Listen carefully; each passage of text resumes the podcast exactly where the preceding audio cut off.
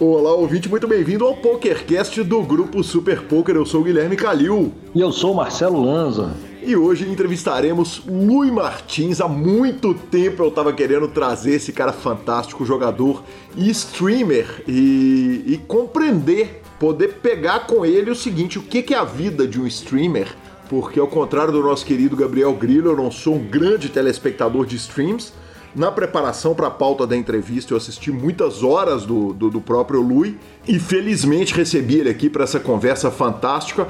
Aproveito para lembrar que a entrevista da semana passada do Pecaio, a comunidade de pôquer das Minas Gerais enlouqueceu, hein? Tivemos. Insta... Ouriçada. Tivemos Instagramada do Diego Sete, Gansão, Breno Campelo, nosso correspondente direto de Vegas, enfim gente de todos os cantos do mundo elogiando. E uma história muito legal, né? A história do, do, do seu Pecaio. E a gente começa lembrando que para ouvir um podcast você tem todos os agregadores de podcast. O importante é procurar pela palavra Super Poker.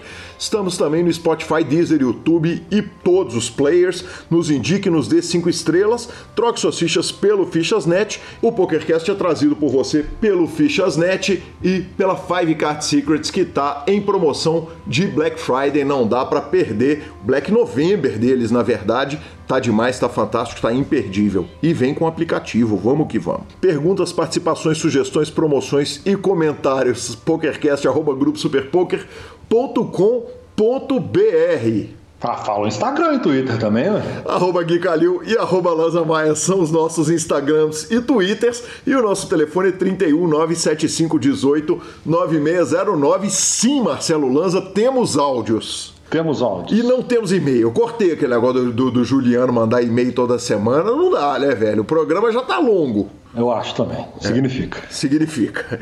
O significa. senhor julgou, professor? eu julguei só.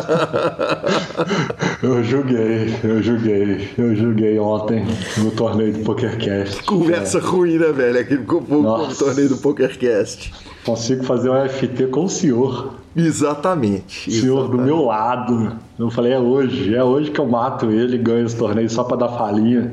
Mas aí tem um rapaz chamado é, Bruno Machala, né? É Bruno Machala, né? O nome dele, né? Exatamente. Já ganhou campeão mineiro, umas coisas assim, né? Exato, bicampeão mineiro correndo para o terceiro título. É, ele conseguiu me matar em incríveis duas mãos. Uma tinha vala-vala, outra as. E foi isso. É. Simples assim. É, impressionante, impressionante. Que homem, né? Que homem. e já começamos lembrando que teremos BSOP Online terceira edição lá no PokerCast Express by PokerStars. Eu tive uma, um lapso mental, né? Falei que era de 2 a 7 de setembro, né? E é de 2 a 7 de dezembro. E 7 de dezembro não é independência do Brasil, não, né? Por causa do feriado que eu imagino que, que eu tive essa cãibra mental aí. Mas, Lanzinha, que garantido em dólares, hein, senhor? 1,23. 1 milhão 230 mil dólares garantido. Aí sim, aí sim. O evento, o BSOP vai acontecer, então já falei, de 2 a 7 de setembro e terá 23 eventos, Bahia mais baixo, 11 doletas para todo mundo poder participar e o Bahia mais caro, aquele 530 dólares. Esse aí não é para quem quer, esse para quem pode, né, professor? Exatamente, mas provavelmente teremos uma boa e belíssima grade de satélite para a turma poder grindar os eventos. Exatamente, aí fazendo aquela autopropaganda, se você quer aprender a jogar satélites, vai lá no PokerCast Express, que o Felipe Fio deu todas as dicas. Exatamente. Pegamos um, aquele, aquele avião direto para o EPT Online, aonde tivemos brasileiro, esse também, como gosta de torneio grande, hein? Que é na, FT, na FT do main event do EPT Online. Exatamente, tinha só 1.304 inscritos e o nosso querido Eribozano ficou na sexta colocação. Uh, falei com ele também lá no Express e ele levou nada menos que 190, 1.418 dólares e 55 centavos. Como ele bem disse, o seguinte: pagava um milhão de dólares pro primeiro, mas eu não, não posso reclamar de ter arrumado um milhão de reais. Que homem! Trabalhamos apenas com milhão, senhor. Exatamente, exatamente. Uh, o grande campeão do evento foi o What If God, da Suécia, 1 milhão e 19 mil dólares. E na segunda colocação, a lenda canadense Timothy Adams, levou 728 mil doletas numa mesa final que teve, entre outros, aí o Ape Styles, o Jonathan Van Fleet do Canadá, que terminou na oitava colocação. Bom, e agora seguimos, continuamos em notícias de grandes torneios mundiais, porque o BSOP faz parte desses grandes torneios mundiais um pouquinho mais sobre WSOP. Exatamente, Lanzinha. É, foi levantado pelo Daniel Negrano o seguinte: é, algumas apostas foram feitas de que não aconteceria WSOP ao vivo esse ano, de que não teria uma WSOP ao vivo esse ano. E a gente falou no programa passado que vai ter uma WSOP que vai começar online na WSOP.com e na GG Poker. As mesas finais acontecerão ao vivo e ainda vai ter um heads up final para definir quem que é o campeão do main event no Cassino Rio, no dia 30 de dezembro. E a minha pergunta é, Lanzinha, se eu tivesse apostado com você que não ia ter WSOP ao vivo, quem ganhava a aposta? Que não ia ter? É. Quem falou que não ia ter? Porque eu acho que não é WSOP ao vivo. É uma FT de um torneio online. Uhum. E, se você quiser, eu pego o bet que não tem. É, não, eu, eu acho que não. Que não tem o quê? Que não tem FT? É. Caramba. Se velho. for em Vegas, não tem. Porque você vai, você vai depender de uma runada. Não, mas, a, não, mas a mesa. De... Não, mas a mesa final em Vegas, ela é, é para o americano, é. É, a, a mesa final da Brasileirada é lá na República Tcheca.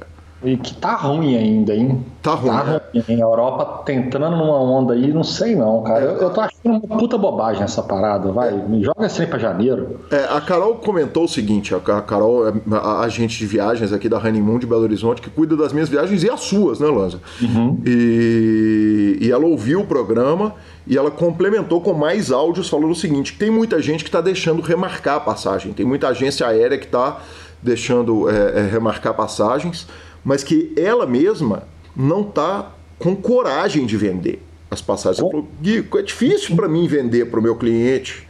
Falarei de experiência própria, então. Então, uhum. pronto. Depois você pode dar falinha. Eu liguei para Carol para comprar a passagem uhum. para os Estados Unidos da América. Sim. É, e ela me falou exatamente isso. Você pode até remarcar três vezes, mas a fronteira está fechada por tempo determinado. Eu não te aconselho a comprar nesse momento. Aguarde mais informações, como que vai evoluir. Então, de fato, cara, nós estamos bloqueados. Se você considerar que hoje no, no Brasil, o Brasil está com as fronteiras com todos os países fechadas de forma terrestre, você pode entrar para aéreo, mas terrestre não entra no Brasil, cara. Paraguai, Uruguai, nada entra. É muito difícil você querer fazer um evento de nível mundial para qualquer lugar do mundo. Você não sabe como é que vai ser isso. É verdade. É, enfim, ela falou isso, ela complementou ainda falando que pode ser que o país solicite teste de Covid com 48 horas de antecedência, alguns países estão fazendo isso.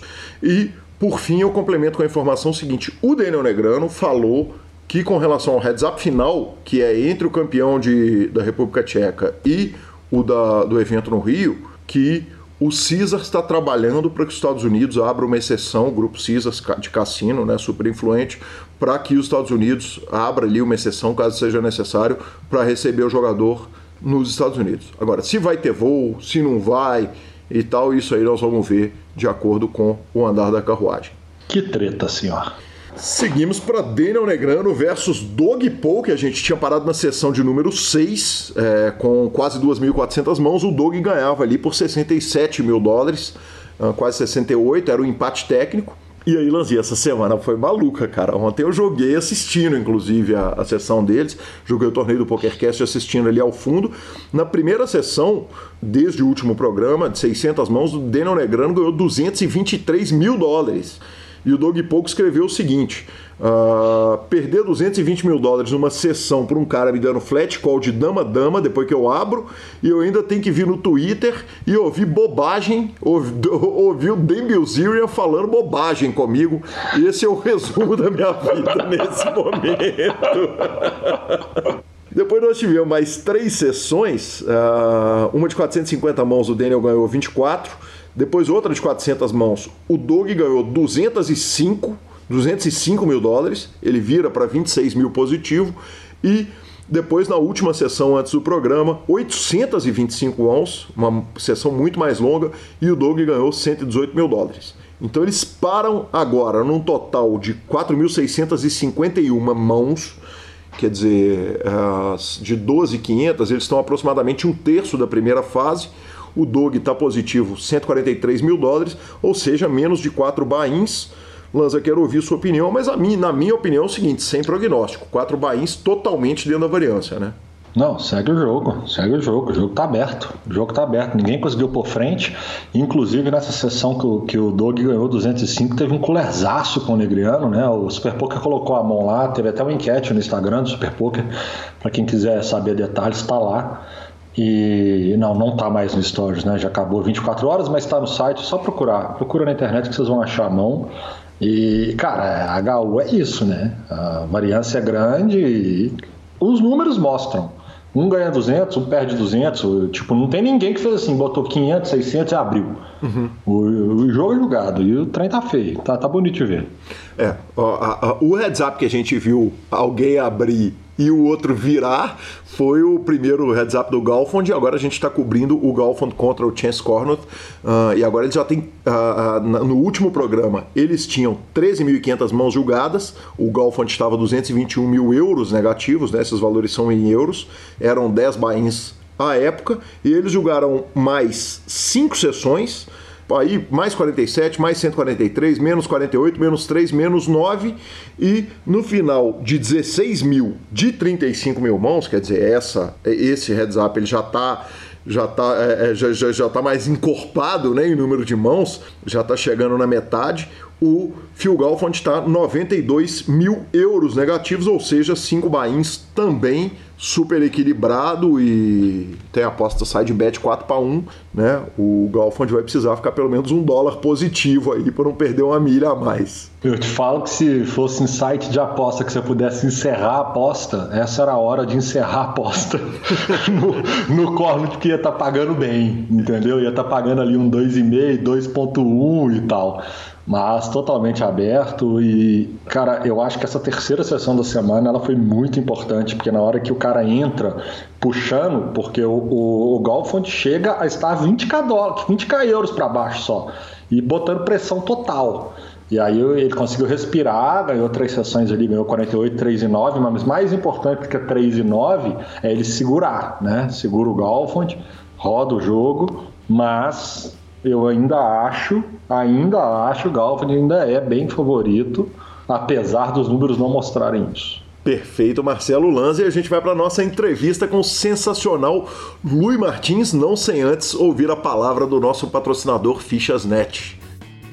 O Fichasnet é o seu parceiro para compra e venda de ficha nos principais sites de poker online. Chame o Fichasnet e avise que chegou até eles pelo PokerCast para participar de promoções super especiais para os nossos ouvintes.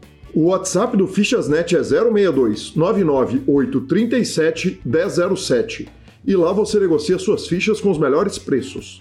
O Fichasnet trabalha com créditos do PokerStars, PariPoker, PP Poker, o Poker, EcoPays e AstroPay Card. Repetindo, o WhatsApp do Fichasnet é 062 99837 1007. O número está na descrição dos nossos programas. Fichasnet, confiança e melhor preço para suas fichas.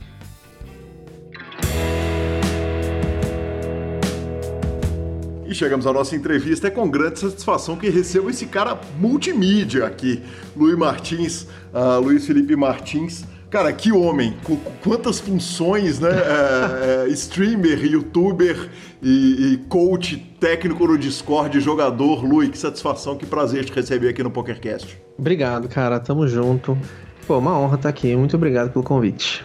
Lui, é, eu começo com a pergunta tradicional do PokerCast, como, como você bem sabe, que é quem era o Lui antes do poker. Cara, antes do poker, eu dava aula de canto. É, na minha família sempre teve música. Meu pai tocou violão desde sempre. É, re, recreativo, digamos assim. Ele não é reggae de violão. mas sempre tinha muita música, é, muito Michael Jackson, muita coisa legal. E meu irmão quando ganhou a guitarra com, sei lá, 11 anos, ele nunca parou de tocar. Na minha memória, todo dia, sei lá quantas horas por dia era guitarra. Então hoje ele trabalha com isso, ele é guitarrista, ele tem um estúdio, ele grava, etc e tal. Meu irmão é tipo mega grinder da guitarra, sabe? Tipo, madrugada ele tocava, não tinha, não tinha desculpa. É impressionante a paixão dele e a dedicação. E no meu caso, é, eu ganhei uma bateria Uhum. E a bateria é muito mais foda de tocar, porque né, tem que ter é, um mais espaço, mais silêncio, incomoda os vizinhos, a gente morava em prédio. Então, assim, tiveram alguns episódios da gente ter ali 13 anos com uma banda de rock, onde as palavras da nossa música. É, a gente criou uma música que eram três palavras, só palavrão, e a gente ficava repetindo esses palavrões, assim, uma hora atrás da outra, e a gente tocava tipo um punk rock, e o vizinho martelava a porta, o vizinho vassourava o teto, e a gente não parava, a gente não ouvia na realidade. Enfim, difícil, né? E era o máximo, tá? Era foda, era muito doido. E, e aí, com o tempo, tipo, ficou difícil é, treinar para, para meu pai, inclusive, um, um parceiraço, assim. Meu pai e minha mãe, né? Super ajudaram e incentivaram. Eles tinham uma, uma lojinha e eles construíram um estúdio pra gente nessa lojinha, um lugarzinho com um, um acolchoado, né? Um, uma parada legal pra gente poder praticar. E mesmo assim, foi ficando para lá, né? Por questão de praticidade e outros objetivos na vida. Só que cantar me deixou muito pilhado. Uhum. Cantar em grupo, né? Nunca gostei muito de cantar sozinho. Gostava muito de cantar em coral, gostava muito de cantar em equipe. E aí, é, isso realmente foi explodir, assim, no ensino médio. Foi por ali que eu é, conheci um grandes amigos e a gente viajou e etc e tal. E isso foi descambando e eventualmente eu conheci a Isabela, que é minha esposa, né? E ela canta super bem, e ela participava de vários projetos aqui na cidade. E ela tinha um professor de canto foda, que inclusive, para quem gosta de heavy metal ou para quem acompanha o cenário de teatro musical, é o Alírio Neto. Hoje é o vocalista do Xamã, se eu não me engano, e já cantou para o Angra também com participação especial, já fez tudo que é projeto nacional, internacional de rock. E um cara muito, muito foda. E aí, cara, eu fiquei muito pilhado, né? Eu gosto muito de rock. É, ele cantava assim as paradas todas. E, poxa, é impressionante. E aí, é, eu sempre tive também dificuldade com a minha própria voz e nunca parei de estudar, né? Uhum. Então, eu saí do alírio e fui para uma outra técnica que veio do exterior. E essa técnica do exterior me fez conhecer a minha grande professora, né, que é uma austríaca chamada Daniela Tostes, é, Daniela Stiff, perdão, e ela, cara, me ensinou tudo, sabe? Ela é uma pessoa, assim, marcou mesmo a minha vida, a vida da Isabela também, de profissionalismo, de, de compromisso, é, de grind, sabe? O primeiro grind da minha vida real foi a, a aula de canto, né? Ela é médica e ela também é, é professora de canto, formada em canto lírico. E, cara, ela fazia tudo com uma maestria e uma dedicação de um, um bom médico, sabe? Uhum. Então foi muito marcante para mim ver a forma como ela lidava com a voz e com as coisas do ponto de vista científico, técnico mesmo, e assim, apaixonante, né? Então, tipo, eu comecei a dar aula porque por causa dela, né? Ela me incentivou, ela me ensinou, ela corrigiu e, e sabe, melhorou muito a minha voz e aí eu comecei a também trabalhar a voz dos outros e foi muito apaixonante também. É muito legal. Parece um jogo, na real. Você tem que melhorar a voz da pessoa sem ela saber o que você está fazendo. Porque quanto mais você fala, pior fica. Então, tipo assim, tipo, violão, você corrige o dedo da pessoa ali no braço do violão, meio que fisicamente. Você mostra, ele percebe, você pode até encostar na pessoa e, e movimentar ali o, o dedo dela. Na voz, não tem nada disso. Na voz é difícil de ver, dá para você ver, tem alguns programas para você ver como é que funciona a voz e tal. Hum, e, e teoricamente é explicável, mas existe um, um grande lamaçal de conhecimento e de achismo, de etc e tal, que tipo assim, quanto mais você explica, pior fica. Então, o jogo é você fazer um exercício para cada aluno. E vários exercícios são feitos durante uma, uma aula só, né? E o cara não pode perceber o que está rolando. O cara tem que simplesmente é, é, ir seguindo suas diretrizes e você vai direcionando o que o cara está fazendo e voilá, o cara está cantando melhor do que ele entrou. E aí ele grava a aula, você no final da aula explica o que aconteceu, mas depois ele já ter feito, depois ele já ter gravado, e você faz uma explicação também muito direcionada e pede para ele repetir. Então é uma parada meio mágica, tá ligado? Super técnica, Uhum. Mas assim, é, é, é, é, cativante, né? Então, assim, é, porra, gostava muito de dar aula, tenho saudade e tudo mais.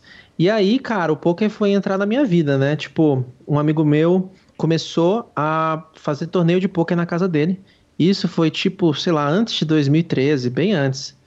E eu achava tipo o ó, tá ligado? Que que é isso, velho? Essa galera, esse jogo de azar, é, você vai perder tudo. Essa, aquela, aquela porra toda, né? E um cara que eu super respeito, formado em direito, inteligente, sacou um grande amigo e do nada mesmo, a gente jogava outros jogos, a gente jogava tipo tabuleiro, videogame, eu sempre fui muito de jogos, né? E na casa dele a gente sempre fazia essas reuniões, do nada entrou poker. A gente nunca jogava baralho, sabe? A gente jogava outros jogos de tipo baralho com bebida, tá ligado? Tipo, uma, uma brincadeira assim e tal, mas nada de baralho mesmo. Não jogávamos nada apostado. E aí eu fiquei meio que choque, assim, com ele. Eu falei sério com ele, tipo, chamei o cara. Falei, porra, velho, que história é essa, tá ligado? Não faz isso com a sua vida. Aquela coisa toda. e aí... e aí ele falou, não, velho, tá falando merda. Toma aqui esses livros. Aí ele passou, tipo, um, uma pancada de livros. Tinha lá o Super System, tinha o do Dan Harrington, tinha umas mãos jogadas... Um, não sei se era do Ape Styles. Enfim, tinha um monte de livro. E aí eu devorei lá os livros e fiquei super pilhado, né? Falei, caraca pô, é um jogo, né? E a gente adora jogo, né? Tipo, nosso grupo aqui, a gente joga de tudo, né? E caramba, a gente tem essa aptidão, essa, essa paixão, pelo menos, né? Então vamos, vamos ver o que, que tá rolando. E aí, esse foi o meu primeiro contato, foi um, um, primeiro contato meio nebuloso, assim, mas depois eu fui tirando todos os preconceitos, né? Isso, sim, não quero atropelar a história, mas obviamente meus pais, etc e tal, quando ouviram que eu iria me profissionalizar ou buscar, eles também deram uma surtadinha. Mas a gente fala sobre isso depois, né? Tô falando muito rápido? Não, tá tranquilo, tá ótimo.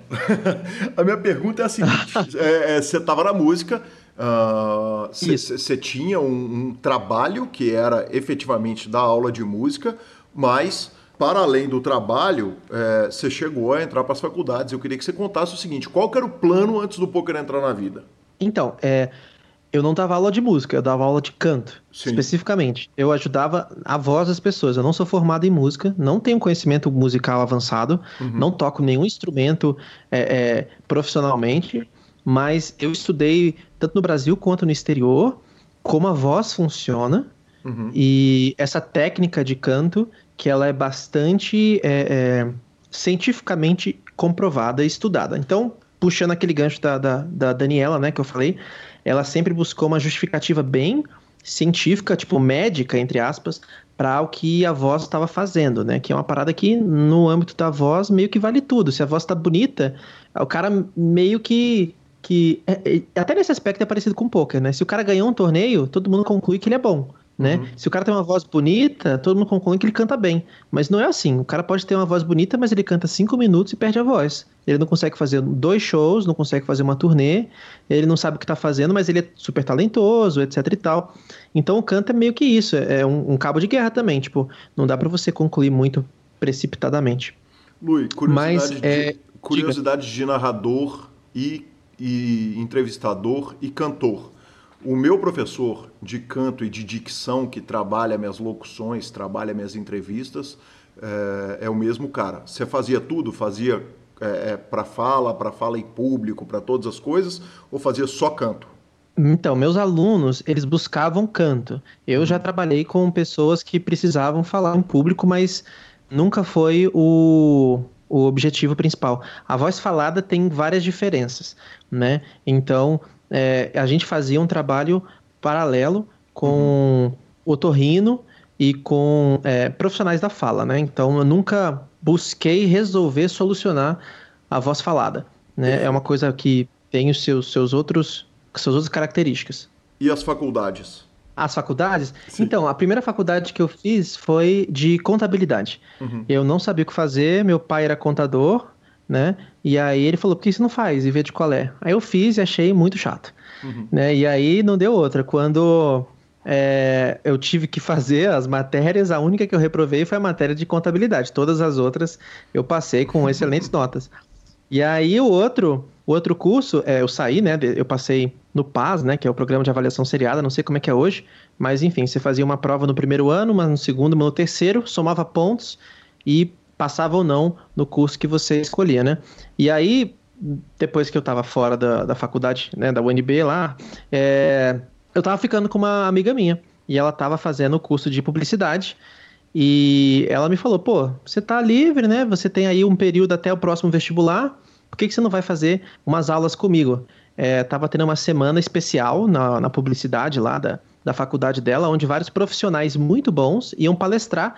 E aí foi, tipo, sensacional. Ela pegou uma, uma identidade de um colega dela, e eu fui lá, de entrão, e assisti lá os caras falando tudo, né? Tipo, imagina os, os fodas, assim, da área mostrando os cases e tal, não sei o que. Poxa, é cativante pra caramba, né? Você fica assim, pilhadaço. Então, eu fiquei, né, interessado. E eu tava junto com ela, né? Então eu falei, pô, uma coisa tem a ver com a outra e pá, não sei o quê. E acabou que eu fiz a faculdade até o final e a gente é amigo até hoje, mas a gente não teve mais um relacionamento duradouro, não. A gente só teve uma coisinha ali, outra aqui. Mas eu terminei o curso.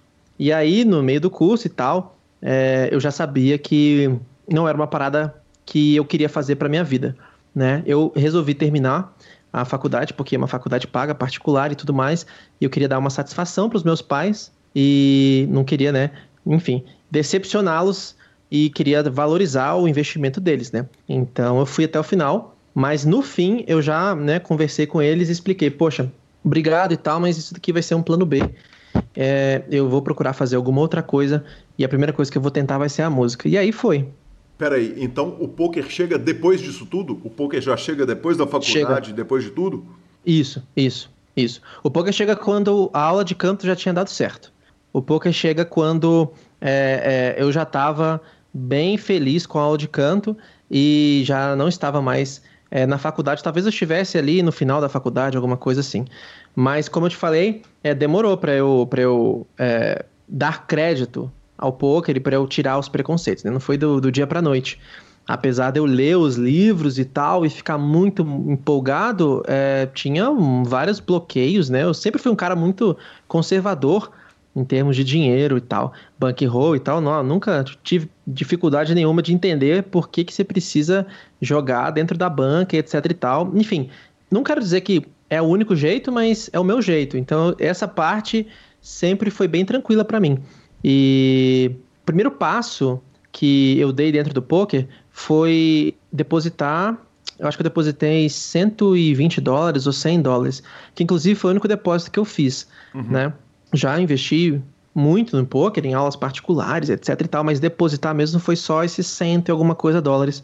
E aí o plano era jogar Heads Up, né? O Heads Up City and Go. Depois de ler lá os materiais, eu concluí que eu não queria depender de ninguém, Uhum. E que eu queria aprender o heads up, que eu jogaria mais mãos e que eu entraria ali em contato com a técnica pura da coisa e eu evoluiria, etc e tal.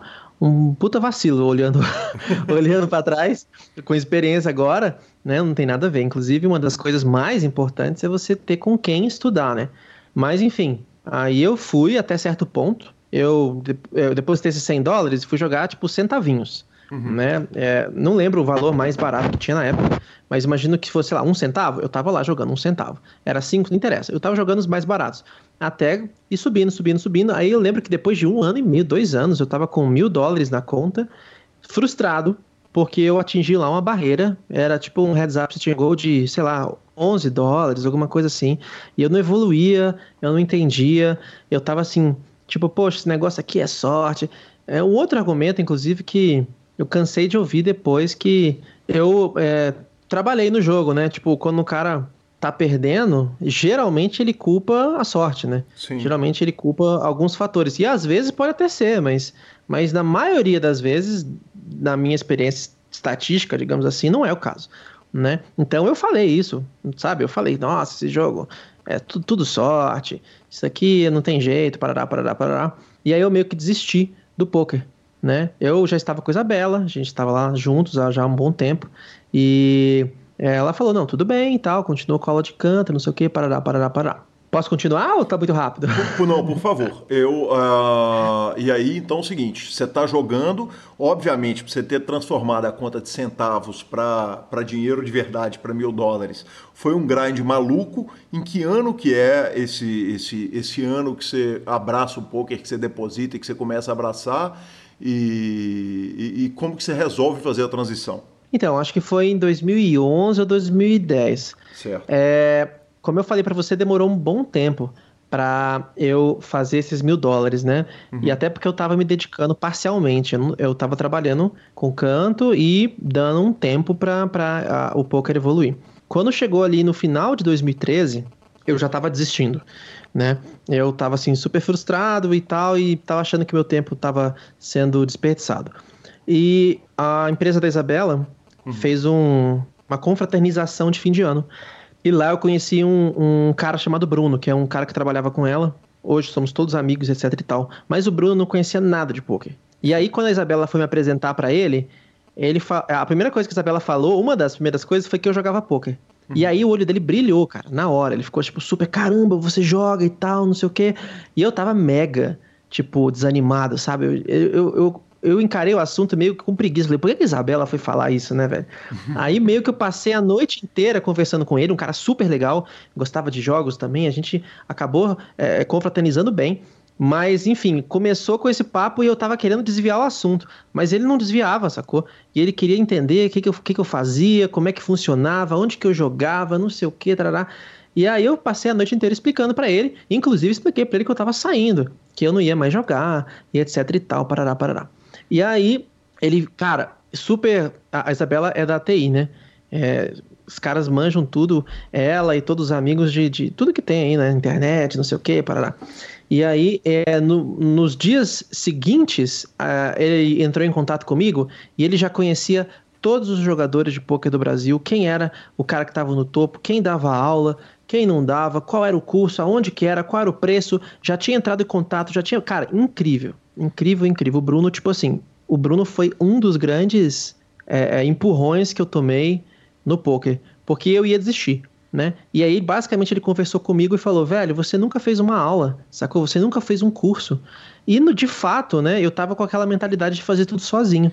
Então eu não tinha pesquisado no Google, eu não sabia quem era a Kari, eu não sabia quem era João Simão, eu não sabia quem era ninguém. Uhum. E o cara me apresentou o João Simão. Ele falou: tá vendo esse, esse cara aqui de BH? Porque é, é, ele, é, ele é mineiro, né? Eu acredito que ele. Se ele não é de BH, ele morou muito em BH, enfim.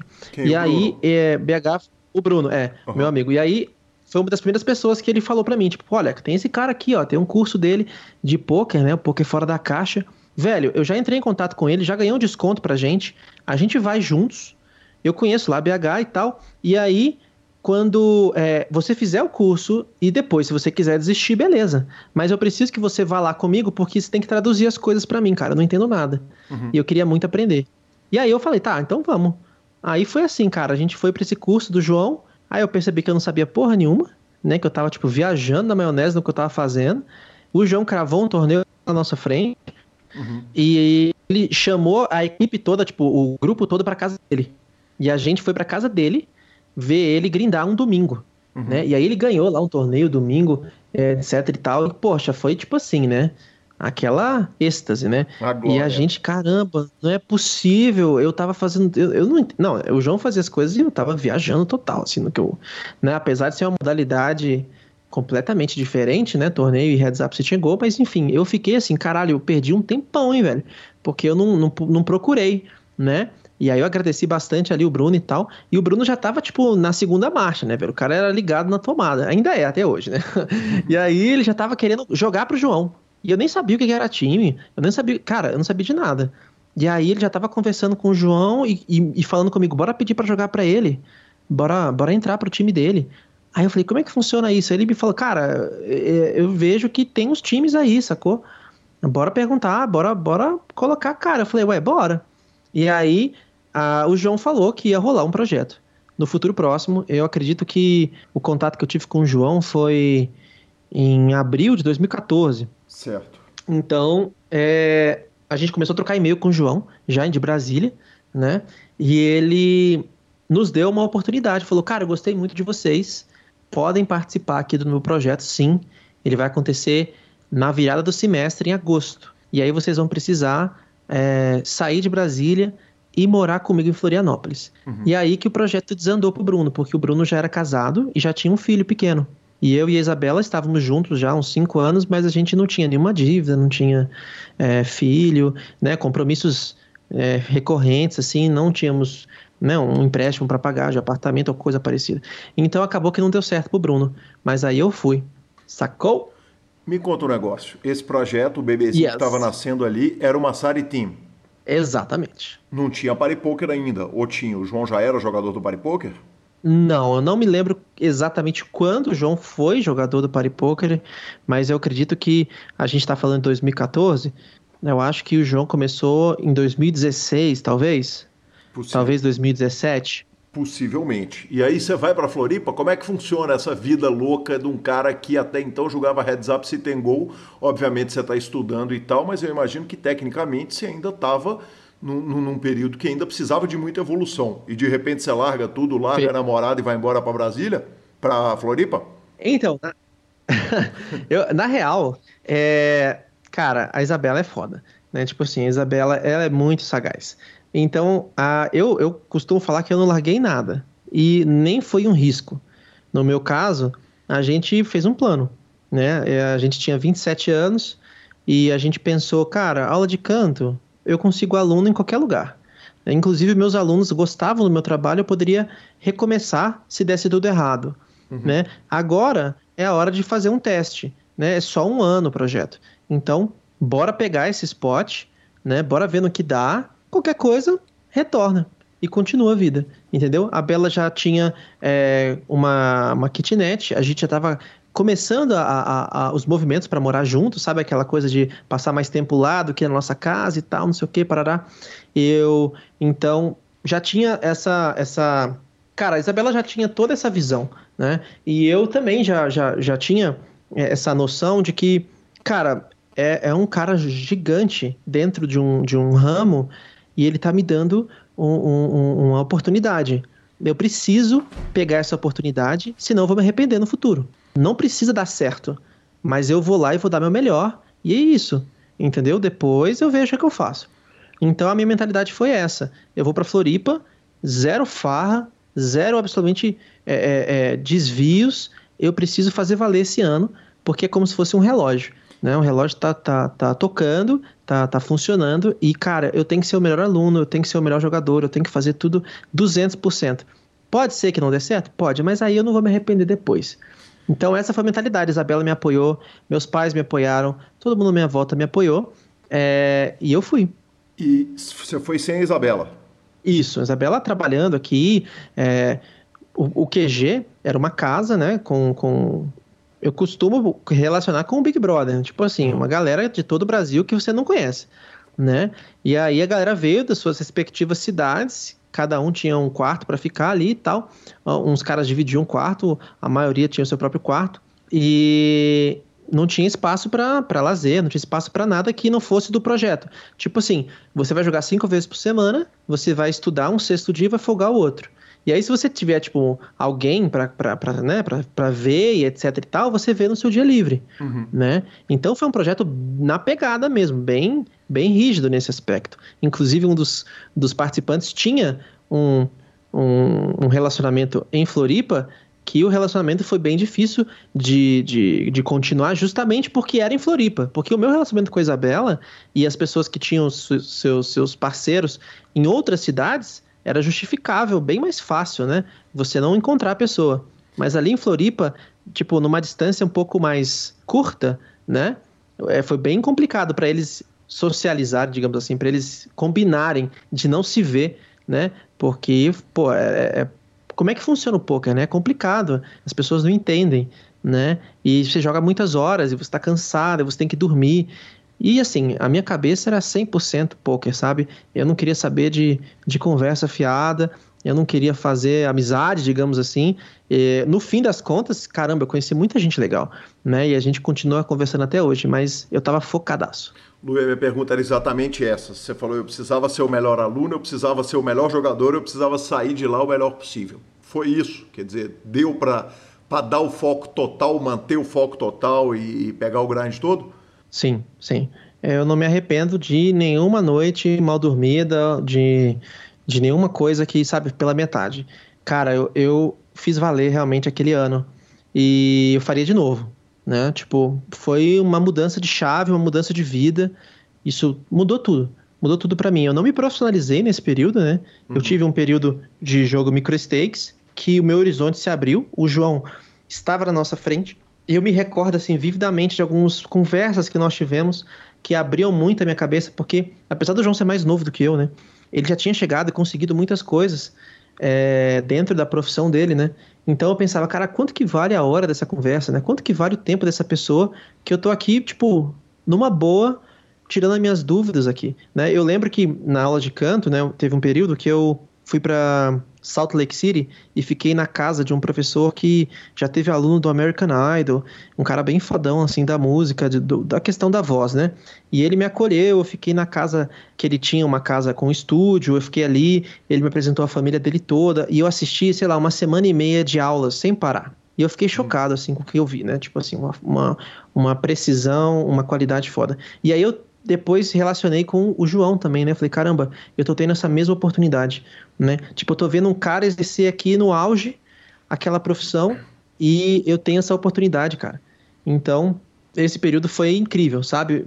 De todos os aspectos, é, é eu, eu, a minha vida girou ali, né? Quando eu voltei para Brasília no fim do projeto, eu era outra pessoa, eu tava com outros objetivos, eu tava muito empolgado e, é claro, não vivia do jogo ainda, né? Tava jogando micro stakes, tava querendo jogar um pouco mais caro, tava querendo aprender mais o jogo, sabia que era só o começo, mas tinha aberto assim uma grande porta para mim. Lui, qual que era o João que cuidava da, da turma? Porque o, o, João teve fases e fases, e hoje é um cara casado e que é, logo vai vir aqui no PokerCast, ainda não veio nos contar a história dele. Uh, mas, mas o João teve, teve as fases do homem casado, tranquilo e quieto, e teve a fase que eu imagino que se você botasse ele para cuidar de uma meninada, a casa ia ser, podia ser uma fórmula pronta para o desastre total e completo. Qual que era o João de 2014, de, de, de agosto de 2014?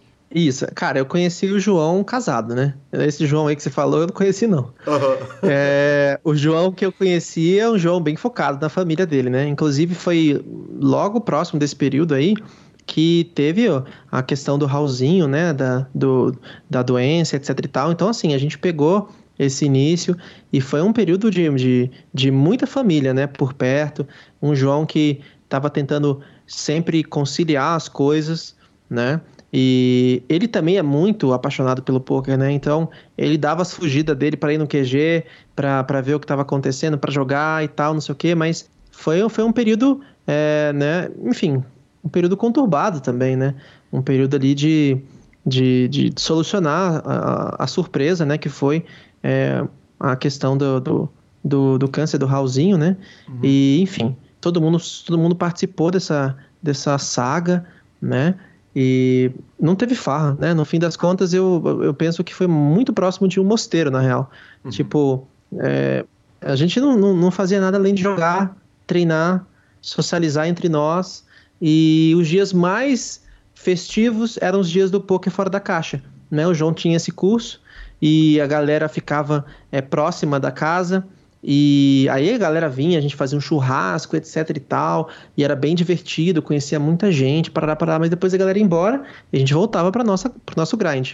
Inclusive tem uma história legal que foi tipo quando a Kari foi lá, né? É, a Isabela, acho que foi a primeira visita que a Isabela fez. Eu tinha ido para Floripa e fiquei lá uns 3, 4 meses. A Isabela finalmente arranjou um tempinho lá, comprou uma passagem e veio para Floripa, né? E a gente, pô, vamos se ver, vamos matar a saudade, aquela coisa toda. Aí o João, aí foi tipo no, no durante o curso, pouco fora da caixa, era um final de semana, que, enfim, era bom para todo mundo viajar, inclusive. Não é à toa que ela veio no mesmo período do curso.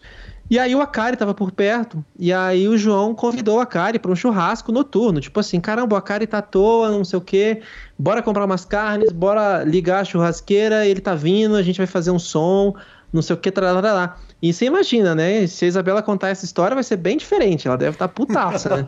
Mas, tipo, é, né? essa história contada, todas, tudo que eu falei para você, se você fizer um pouco com a Isabela, você vai ver que é, é outra história, né? Mas aí, é, e, a, e aí, tipo, a Isabela conhecia de leve, né, quem era o Akari e tal, e a Isabela, cara, super parceira, não, velho, vamos lá, vamos lá, vamos lá, vamos lá. E aí a gente cancelou o jantar, a gente tava, tipo, jantando comida japonesa, um restaurante mó legalzão, sacou? E tal, com outros planos, e, e não, não, o, o, o Akari tá chegando, então bora, bora pagar e vamos para lá. E foi assim, sacou? Aí, isso foi um dos N suportes que a Isabela já já, já me deu nessa vida, né? E aí eu conheci o cara, aí foi divertido, foi uma farra, não sei o que, parará, parará. Lui, é... em 2015 tem um post do João no blog dele falando que o Lui Martins me falou a respeito de ser streamer, de pensar em streamar e tal. Você já naquela época já transmitia seus jogos? Quer dizer, ou, ou, ou você só vislumbrava essa possibilidade de fazer Twitch? Quer dizer, é, é, é, onde que surge a vida de streamer? E nós vamos falar, nós vamos continuar falando da carreira do poker, mas qual que, é que era a sua relação com transmissões de poker na época? Cara, minha relação com transmissão de poker começou mais ou menos nessa data aí, cara, 2015. Porque eu consumia conteúdo de stream há muito tempo. Desde que existia a Justin TV, que não era nem Twitch. Uhum. Então, nem me recordo quando que, que tinha essa tal dessa Justin TV, né? Mas eu assistia jogos, N jogos sendo streamados, talvez 2007. Eu tô vendo aqui na Wikipedia, talvez 2007, 2008 eu já assistia streams. Uhum. Né? Enfim, talvez seja até coisa de antes. Mas streamar poker veio depois que é, é, o poker se tornou uma realidade para mim. Eu queria é, fazer parte da comunidade da Twitch, né? Uhum. De alguma maneira. E o poker me pareceu natural. Então, nesse período em particular, em 2015, foi o final do primeiro QG do Simão, né? Começou em agosto de 2014, foi até junho, se eu não me engano, de 2015. Então teve um período aí que eu joguei por conta. E uhum. foi nesse período que eu comecei a streamar. Foi tipo, sei lá, os últimos quatro meses aí, cinco meses de 2015, eu comecei a streamar. E aí, poxa, eu me amarrei, né? Eu achei super legal, é, eu gostava de, de, da interação e tal. E depois eu tive que parar e começar a jogar no QG número 2 do Simão, que começou ali em julho de 2016. É, teve esse, esse, esse, essa quebra no contrato porque o João queria que eu jogasse para ele, mas tinha que continuar sendo de Floripa, né? Uhum. Então terminou o primeiro contrato, ele estava satisfeito, eu também. Vamos continuar, vamos, só que você tem que ficar aqui. Aí eu e a Isabela já tínhamos decidido que a gente ia casar. Uhum. A gente estava noiva ali em junho de 2015 e que a gente ia começar a fazer nossas coisas juntos. Então não ia dar para eu para eu morar longe, não ia dar para ela morar em Floripa. Então esse tempo meio que foi o, um tempo que o João mudou de ideia na real. Perfeito. E aí você você está terminando um processo de um ano numa casa de pôquer se ainda não é o jogador profissional que vai viver exclusivamente poker, ou você já virou isso, porque você não tem mais aluno de canto, correto? Correto. Então, é, o poker ele não me trazia é, uma renda, uhum. mas eu tinha reserva e a Isabela sustentou bastante enquanto eu caminhei para a profissionalização. E Isso o... também fez parte do projeto. Diga. E o plano Vamos Casar é o seguinte: vamos casar e a Isabela segura as pontas enquanto eu viro jogador de pôquer? Ou o plano é vamos casar e, e, e, eu vou jogar por conta um período e dar aula de, de, de canto no outro? Como é que foi? Então, a gente tinha condição de continuar a vida como ela estava, mesmo eu não tendo a renda imediata da aula de canto. Uhum. Né? Então, o que aconteceu foi basicamente a Isabela segurou a onda e falou: Cara, vai, eu acredito, você vai conseguir é uma parada que você quer muito, eu vejo que você está tentando muito e tem só melhorado, né? Os resultados estavam aparecendo, né? Então vai. E aí foi assim, né? O, o, o, esse primeiro, esses primeiros dois anos foram assim. Ok. E aí você termina o ano na casa do João Simão, volta para casa, vai casar e onde que passa a ser a fonte de conhecimento? Então, depois eu comecei a pesquisar professores, comprar cursos e continuar a trajetória sozinho, né? Curso do BNCB, curso de, enfim, aqueles sites de poker todos, né? Tem o Run It Once, etc e tal. E não ficou muito tempo sem eu voltar a jogar pro Simão, né? Foi um período aí de alguns meses, mas eu estava planejando recomeçar o aprendizado e agora do próprio bolso, né? Pagando, etc e tal. Comprei várias coisas, mas não cheguei a ter uma aula particular, não. Perfeito. E aí você uh, volta a trabalhar com o João Simão. Como é que foi essa volta? Naturalmente, se não servia você de Brasília, quer dizer, o que, que mudou para que você pudesse, de repente, tendo casado, resolvendo, morando junto e tal, poder voltar a jogar para o João? É, eu fiquei noivo da Isabela, a gente não chegou a casar, a gente ficou um ano noivo, uhum. mas o que mudou foi o João. Ele conversava comigo com frequência e aí ele mudou de ideia. Ele falou, cara, quer saber? Joga aí de Brasília mesmo. E aí foi né? Eu, eu tinha conversado com ele que é, não dava para eu, eu ficar é, em outra cidade. E aí ele basicamente falou: então, de tempos em tempos você vem para Floripa e joga uma série daqui, uma série da minha casa, ou, da, ou do QG físico aqui de Floripa, que mudou de local. Mas você fica aí 90% do tempo na sua casa mesmo, grindando. Então nessa época, eu e Isabela morávamos juntos, noivos, mas eu jogava de casa, jogava na kit. E como que funcionava o upgrade técnico que você precisava para continuar jogando para o João? Quer dizer, na verdade, uh, ele não perde nada te tendo como jogador aplicado, focado e disciplinado como você era, mas você perde pra caramba não tendo o João do seu lado. Ou vocês conseguiam fazer a coisa remota? Então, a coisa foi se adaptando, né? As, as ligações, como um time normal, né? A maioria dos times você você tem as aulas, é, videoaula, né? Uhum. E você faz as ligações para tirar dúvida, etc e tal. Então, eu perdi, sim, o contato pessoal, né? Que você tem ali mais tempo, mais, com, mais enfim, mais habilidade de, de, de, de chegar onde você quer chegar, né? Mas é super viável, é super, super viável. Perfeito. É porque o que eu estou imaginando é o seguinte: se o João tem uma casa de jogadores em Floripa e você é o ponto fora da, da casa, né? Quer dizer, você é a pessoa que está fora da casa, evidentemente, na hora que ele vai dar a atenção dele, ele vai dar muito mais para quem está lá na casa do que para você. Ou não, ele, ele também estava remoto, quer dizer, como é que funcionava? Eu estou tentando entender como é, que, como é que ele faz a amarração do time inteiro com você estando separado do, do, do, do resto do, do, do pessoal. É, o pessoal ficava numa casa e o João ficava na casa dele, né? Então eles se viam em alguma frequência superior a mim, uhum. né? Mas as aulas, etc e tal, é, a gente fazia uma ligação, a gente conversava e eu sempre tive o contato pessoal com ele para tirar dúvidas específicas, etc e tal. Então a diferença que era para um time no molde normal, digamos assim, era que eu podia mandar um zap para ele com um print e tirar uma dúvida que ele tirava tipo três da manhã a dúvida, uhum. entendeu? Então é, nesse aspecto, eu, eu, sempre tive essa, essa, esse acesso. Perfeito. E o stream entra quando, Lui? Porque naquele primeiro momento, quando você sai para noivar, é, você ainda não está streamando. Você, você era um, um, consumidor de stream, mas ainda não é streamer. É, em 2016, na hora que você volta, você já está transmitindo jogos? Então, aí o João, ele não queria que eu transmitisse jogos. Uhum. Ele estava querendo que eu ficasse focado. Uhum. Né? E na, na opinião dele, ele é, e muitas outras pessoas, né, acham que streamar prejudica, distrai, etc e tal. E eu já tive várias conversas sobre isso durante a minha stream e eu tentei convencer o João na ocasião, mas ele preferiu simplesmente que eu fosse jogador. Então, streamar de fato só aconteceu vários anos depois, quando o nosso é, combinado acabou. Né? Uhum. Quando eu comecei a jogar por conta mesmo. E aí já estava em 2019. Certo. Streamar prejudica, Lui? Na minha opinião, não. Na sua Na opinião, minha opinião, ajuda bastante. Na sua opinião, não atrapalha em nada seu jogo. Quer dizer, é, e, e, quando você pensa que ajuda, é o quê? É, eu tenho um olhar externo me vendo e eu tenho que fazer sempre certo.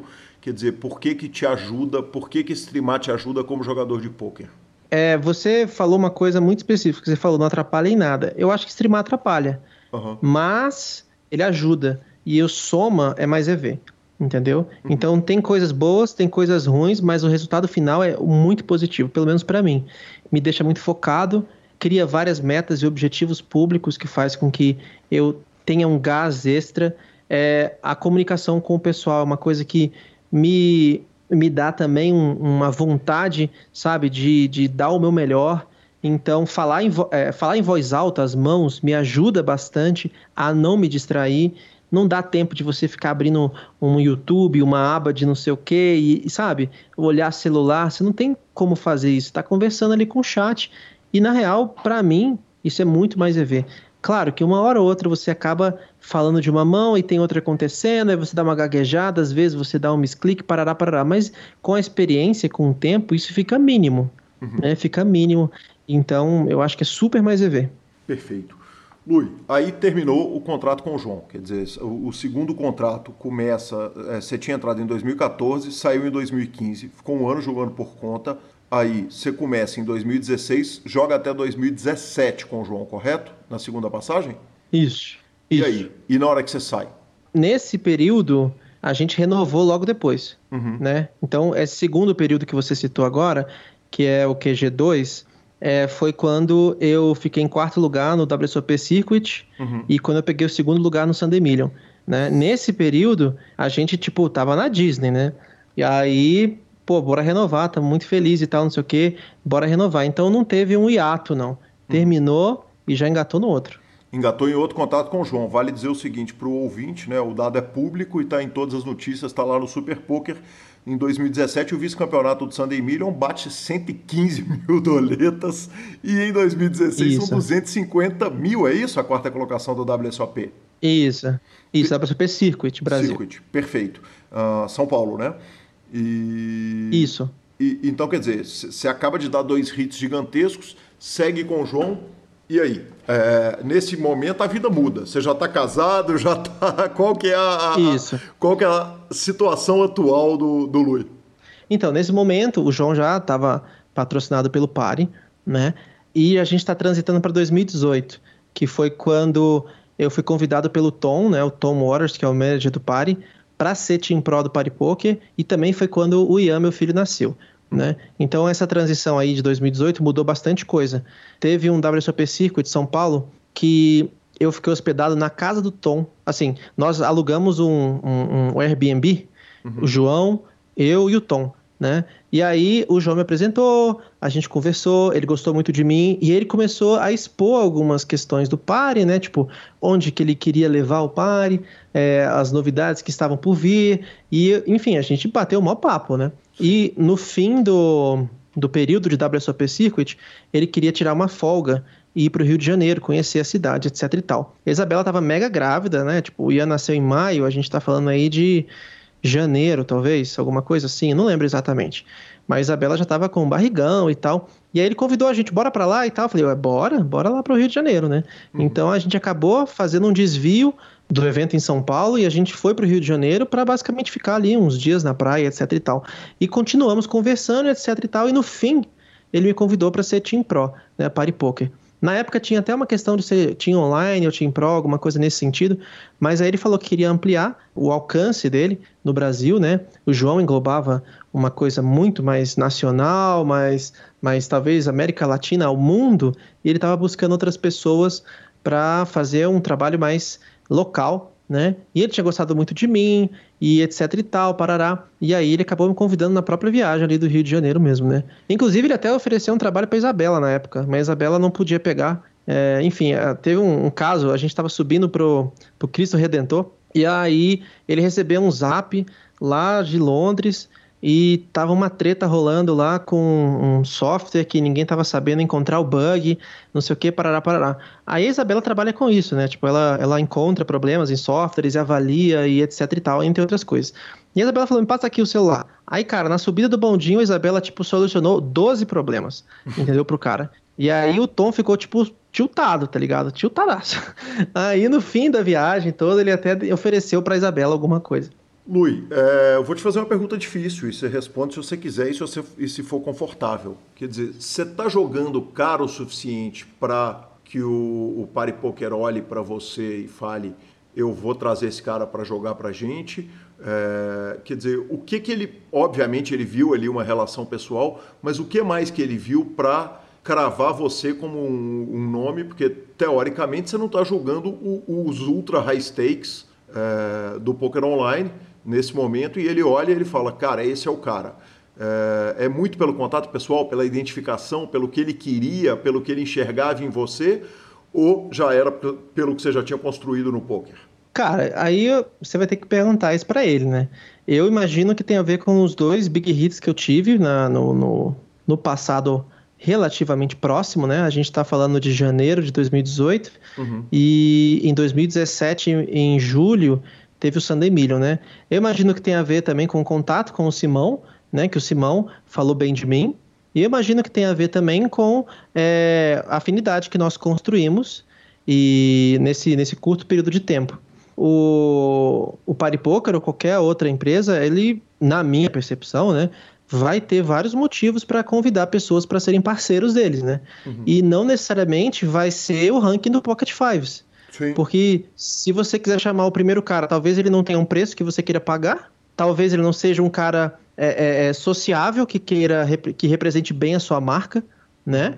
Então tem várias razões para você escolher fulano ou ciclano. Aí você tem que perguntar para ele. Que fique claro que de forma alguma eu estou questionando a escolha dele. Quer dizer, eu concordo que tem diversos motivos e se pelo contato, pelo que ele enxergou em você, é o motivo dele ter te trazido, obviamente isso é um mérito totalmente seu e, e, e de forma nenhuma isso é um questionamento de mérito, tá? Não se preocupa, não, eu entendi a pergunta. Evidentemente. Luiz, me conta uma coisa. É, já jogando pelo Party Poker que você começa a streamar, quer dizer, na hora que você é time Party Poker que você, que você começa a transmitir os jogos? Sim, é, aí nessa época eu estava streamando já. Uhum. É, eles não tinham ainda o time de online streamers deles, né? Certo. Eles só tinham a equipe de pros e etc deles. Mas eu gostava de streamar e aí eu já não tinha é, a questão do contrato com o Simão e eu queria testar. Eu falei, não, beleza, eu vou, vou voltar a streamar. Eu gostava já, então vou fazer. E deu super certo. Né? Ajudava é, diretamente com, com a, a questão da divulgação do pare, né? Uhum. Mas na época eu, eu, eu tinha ainda alguns compromissos locais para fazer, viagens, etc e tal. Então, é, foi uma das coisas, inclusive, que eu busquei no segundo ano de contrato com eles, né?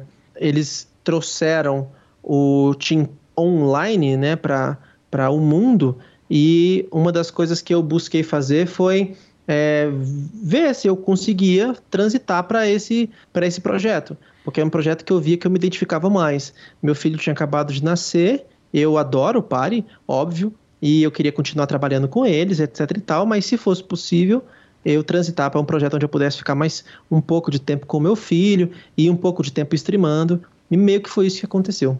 Ô Luiz, você enxergou antes da hora a questão dos, dos streamers? Porque, porque hoje a gente olha é, é, os grandes sites, a maioria dos grandes sites, eles têm muito mais streamers do que Team Pros efetivamente.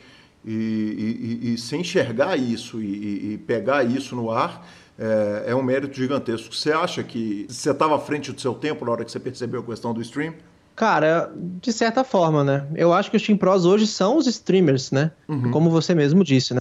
E eu queria ter começado bem antes, na real, né? Mas como eu te expliquei, não foi possível. E eu acho que é natural, né? É uma nova mídia, as pessoas se identificam, tem uma comunicação direta com os caras.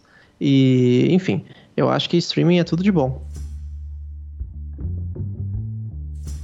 Sensacional, Marcelo Lanza, sensacional. Luiz Martins, que volta semana que vem. A gente discutiu mais um monte de coisa, essa conversa fantástica. Obrigado, Luiz. Que cara espetacular, que cara fantástico. E ficamos com o drop técnico com o Thiago Paulo, lembrando que a Five Card Secret tá com promoção de Black Friday, as vagas são limitadas e tá demais. Corram lá porque essa promoção, ó, vem com aplicativo, vem com tudo. O preço tá imperdível. Então, dica técnica com o Thiago Paulo.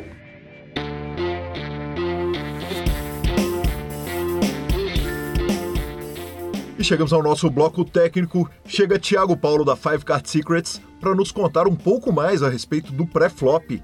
Thiago, conta pra gente o que é essa tal dessa teoria 3 mais 2. Fala Guilherme, então vamos lá, né? Teoria 3 mais 2 é uma teoria simples em que você pode se basear, né? Porque você vai ter uma noção norte se realmente o seu range é jogável ou não. Obviamente é um assunto mais complexo, mas pelo menos te dá uma base, né? Você não fica perdido, será que essa mão é boa ou não? Então, galera, uma, uma teoria bem simples, a teoria 3 mais 2. Então, o que, que é essa teoria? A gente vai combinar três cartas altas mais duas cartas conectadas. Por exemplo, um range Ás, Rei, Valete. Temos os três Brothers, né? Que são as Brothers, Ás, Rei, Dama, Valete. Então, temos três das quatro. E temos ali um 8 e 9. Então, uma mão 8, 9, Vala, Rei, Dama. Temos ali três Brothers mais duas cartas conectadas que né, se interligam ali também com essas outras três. Então a teoria é bem simples. Obviamente, vamos procurar sempre um potencial de flush. Então, vamos fazer a teoria 3 mais 2, preferencialmente com um As High Suited ou um Rei High Suited. Mas uma teoria bem simples para a gente poder aí ter um norte de se nossa mão é jogável ou não, tá bom? Se o nosso range tem pelo menos alguma força. E o que eu deixo de dica né, nessa parte é a gente evitar os reps baixos, que é aquele 3, 4, 5, 6, né? que no Omar Standard ainda tem né, o seu valor, uma mão do tipo 3, 4, 5, 6 e 7 né, no Omar cinco cartas, por exemplo, já gera ali é, preocupação, porque a gente vai fazer seguidas perigosas e a gente não vai ter potencial de flush nenhum com essa mão, né? No máximo a gente vai ter ali um, set high suited que vai virar um flush draw, por exemplo, que você tenha de protection, não de valor, porque dificilmente vai ser bom. Ah, então a dica que eu deixo aí hoje é sobre o nosso range é isso, essa teoria que facilita da gente ter um norte. E como dica aí, esquece essas mãozinhas, tá? esses wraps baixos. Quando vier aí um 3, 4, 5, 6 e 7 na mão, não se apaixone, que certamente vai ter uma odd reversa aí que vai dar, você realmente vai cair em situações que não serão boas para você. Tá bom, Guilherme? Então a dica de hoje é essa. É isso aí, para mais informações, siga o Five Card Secrets nas redes sociais e, claro, assine o curso.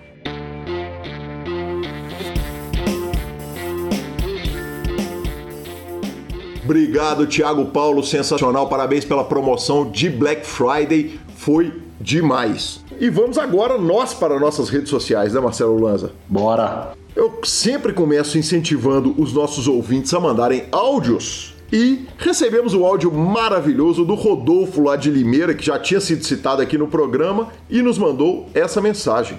Fala, Calil, beleza? Pô, que o PokerCast, ser citado no PokerCast chegou lá contra, não sei, mas pô, vocês me citaram aí, minha filha nasce com duas semanas de antecedência aqui. Puta surpresa, cara. Foi melhor que cravar um torneio isso aqui. Falou, um abraço, velho. Nós estamos regulando até a conta de gravidez agora? É isso mesmo, professor. Nós estamos regulando até conta de gravidez. Muita saúde e felicidade para a família. Demais, demais. Parabéns, parabéns, patrão. Uh, o Chiota descobriu os, os home games, os casts na Gran Union lá no Poker, cara, no, no, no Clube PokerCast. Tá arrumando um monte de bain para comprar cerveja artesanal. Hoje ele mandou mensagem para avisar. Eu falei, tá louco, filho. Do, do, ele que é profissional do ramo. Falei, senhor vai beber bem esses dias próximos. O Boni de Guanambi, na Bahia, pediu aquela citada no nick dele, que é Vamos Filho Azaz. Uh, tá em treinamento lá no GG Tilt. E, uh, cara, por sinal, fiz uma, uma live muito legal com o Danilo lá na GG Tilt. Está à disposição em todos os. Tanto no Instagram dele, lá no. no como é que chama? O History Longo do Instagram?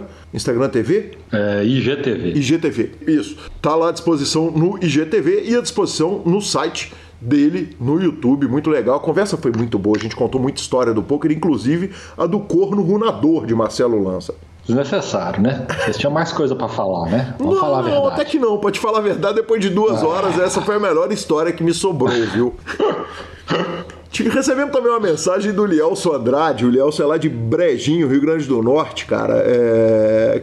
Cara, foi tão, tanto elogio que ele mandou pra gente no, no, na mensagem que eu fiquei com vergonha de colocar aqui o, o, tamanho do carinho dele. E eu respondi, mandei um áudio pra ele. Falei, bicho, tal, não sei o que, porra, tô te adicionando lá no grupo e tal. Ele virou e falou, mas são vocês mesmo que respondem? eu achei que ia ser algum assessor. Eu falei, quem, quem dera se a gente tivesse a vida de, de, novela que os nossos ouvintes acham que a gente tem. Exatamente, né, cara? Assessor, que isso? Que que, que peito, na verdade. Né? Que, porra, né? que peito. Exatamente. Grande abraço, Lielson. E, por fim, cara, o Matheus uh, Rabelo nos mandou aquele áudio maravilhoso que a gente colocou aqui no programa. A Josi já sequestrou o áudio, evidentemente, com autorização do próprio Matheus. Uh, mandou pro Liba e o Liba fez um vídeo maravilhoso. O Liberali é o nosso é, chefe de imagem que fez essas marcas lindas agora que o PokerCast está com a, com a estética toda renovada. E fez um vídeo maravilhoso do Matheus, cara. Que, que, que sensacional. Obrigado, obrigado, Liba. Obrigado, Matheus. E o Matheus avisou o seguinte: que vocês ganharam um divulgador agora em Portugal. Onde eu puder fazer campanha para o PokerCast aqui em Portugal, farei. Então, agora no momento, temos pelo menos dois ouvintes em Portugal, ele e a Alessandra. E subindo. E subindo. e por fim da sessão de e-mails, aquele parabéns para o Juliano Moura, que ele me eliminou na mesa final e te tirou na, na bolha do torneio do PokerCast. Machala chegou no heads up. Que homens. Que homens. Finalização superpoker.com.br, tudo sobre poker no Brasil e no mundo, onde tem poker, o Super Poker está. Na aba de clubes, a guia de clubes de torneio, onde jogar e agenda diária de torneios. O H2 Campinas está aberto e de volta, corram lá superpoker.com.br barra vídeos e no YouTube transmissões ao vivo dos maiores torneios do mundo, análises técnicas, programas de humor e entrevistas icônicas, revistaflop.com.br, a sua revista de poker há mais de uma década, e mibilisca.com, cobertura mão a mão de torneios pelo Brasil e pelo mundo. Dica, Dica cultural. cultural. o senhor começa, Marcelo Lanza. A minha dica cultural da semana, eu confesso que eu queria ter acabado de ver antes de, de opinar, mas a Netflix lançou uma série que chama The Queen's Gambit, uhum. é, o Gambito da Rainha. É uma série é Gambito, muito... Gambito, é o Gambito da Rainha, exatamente. É uma, na verdade, é uma jogada de xadrez, né? É, The Queen's Gambit é uma abertura de xadrez. E é uma série que fala sobre xadrez sobre pessoas, sobre xadrez, sobre vícios, sobre criações, etc. Mas é uma série muito foda, eu tô gostando muito. São nove episódios, se eu não me engano, ela é uma minissérie, mas não vou indicar o Guilherme Calil assistir no momento, porque por um, por um único motivo. É a série mais vista da história. 65 milhões de pessoas assistiram nos 28 primeiros dias. E o mundo costuma falar que quando faz tanto sucesso se lança uma segunda temporada. Então, não sei se vai ter, não cheguei no final, não sei se ela é toda fechada, eu estou na exata metade dela. Mas o que eu acho curioso é como conseguir é, é fazer um, uma coisa de tanta qualidade, tanto bem filmado, inclusive ela é antiga, ela é gravada, assim, isso ia delirar. Trilha sonora, Vegas em 1968, coisas do tipo é, muito bem ornamentada, mas falando sobre xadrez, cara, que é uma coisa curiosa, porque é, é, difícil você conseguir prender a atenção de pessoas com um esporte que ele é tão difícil. Xadrez é uma coisa muito difícil. Eu joguei xadrez de forma completa e totalmente amadora. O meu vizinho de baixo, quando eu morava na, no bairro Sagrada Família, era campeão mineiro de xadrez. Ele me deu algumas aulas, me emprestou uns livros. Eu li alguns livros sobre xadrez. Assim, eu, eu sou curioso sobre o esporte, mas ele é brilhante. Então é uma coisa é, que me chamou muita atenção conseguir colocar tanto interesse, tanto material de qualidade numa série tão legal. Então fica aí a dica. Bacana demais, professor. Das minhas dicas é o seguinte, eu tenho aquele livro de histórias do poker, tá acabando essa sessão, né? Faltam dois livros. Hoje o programa que vem, o programa que vem eu faço a recapitulação e faço a recapitulação. Isso, nossa, eu engasguei, hein? custei. e então a, a minha dica hoje é um monte de coisa, mas um monte de coisa curtinha. Primeiro é o filme Rádios, uh, que chama em português Zona Mortal. O filme é dica, cara, do, do, do, do João Carvalho, do Decréptos. Eles fizeram um programa de dicas culturais e ele citou esse filme, nem é uma das dicas. Mas ele, ele não é bad vibe, não. Ele é bad vibríssimo. É pesado. Assim. É, o cara tem um acidente de carro e todo mundo que chega num raio de distância dele, ali no, no entorno dele, morre. Então ele, ele emana energias boas. É, pessoas e animais. E aí o, o máximo que eu posso falar é o seguinte: que de repente ele, uma mulher chega e não morre e eles vão atrás de descobrir o negócio. É, o filme é muito legal e a, a vibe é terrível, né? Evidentemente.